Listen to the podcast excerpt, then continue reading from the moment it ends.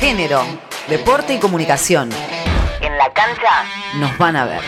Profesionalización del fútbol femenino en Argentina, una conquista de derechos e igualdad aparente. Así se denomina el artículo realizado por Melisa García, fundadora de la Asociación de Abogadas Feministas de Argentina, AGOFEN, publicado por el Instituto Gioja de la Facultad de Derecho de la UBA, en el que hace un recorrido y comparte detalles sobre la desigualdad salarial, discriminación por razones de género y la invisibilización de la disciplina en nuestro país. Intenta de alguna manera mostrar qué es lo que pasa jurídicamente en el fútbol femenino, ¿no? Pensemos que en el 2019 con la mención de la semiprofesionalización del fútbol femenino, bueno, hubo una realidad que cambió respecto del comportamiento de los clubes frente a las jugadoras y también, digamos, un reconocimiento eh, del fútbol en forma profesional de parte de AFA. Pero bien sabemos todo lo que falta y sobre todo las enormes inconsistencias que hay respecto de la realidad y la cotidianidad de las jugadoras en los clubes, ya sean cuestiones salariales, la cuestión manifiesta que siempre menciono y en el artículo enfatizo que es que una jugadora de primera división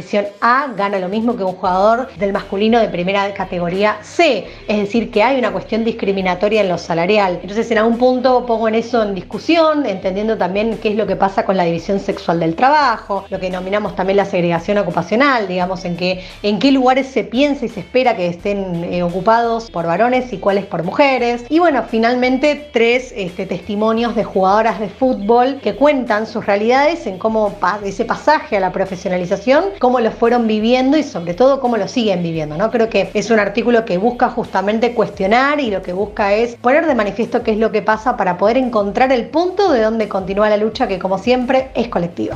Medalla de bronce para el tenis de mesa. La selección argentina femenina tuvo una gran actuación en el torneo sudamericano de Colombia. En la prueba por equipos, Candela Molero, Camila Argüelles, Ana Codina y Camila Caisoji se quedaron con el tercer puesto tras caer por 3 a 1 ante Brasil en semifinales. Argentina por un lugar en la final en Bucaramanga, este lunes 25 de julio, desde las 21 horas, la selección argentina femenina de fútbol se enfrenta a Colombia en busca de la clasificación a la final de la Copa América. La novedad es que el partido del albiceleste será televisado por la TV pública. Por la otra llave, se medirán este martes 26 de julio desde las 21 horas Brasil versus Paraguay en el Estadio Alfonso López.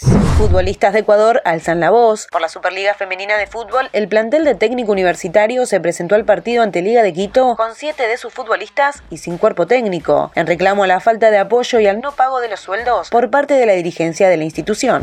Esquí de fondo en Bariloche, el seleccionado junior argentino, conducido por Lola Lobisolo, pone en marcha la ilusión para el inicio de la temporada 2022 en el Cerro Catedral de cara a las fechas nacionales, sudamericanas e internacionales que comenzarán el 31 de julio.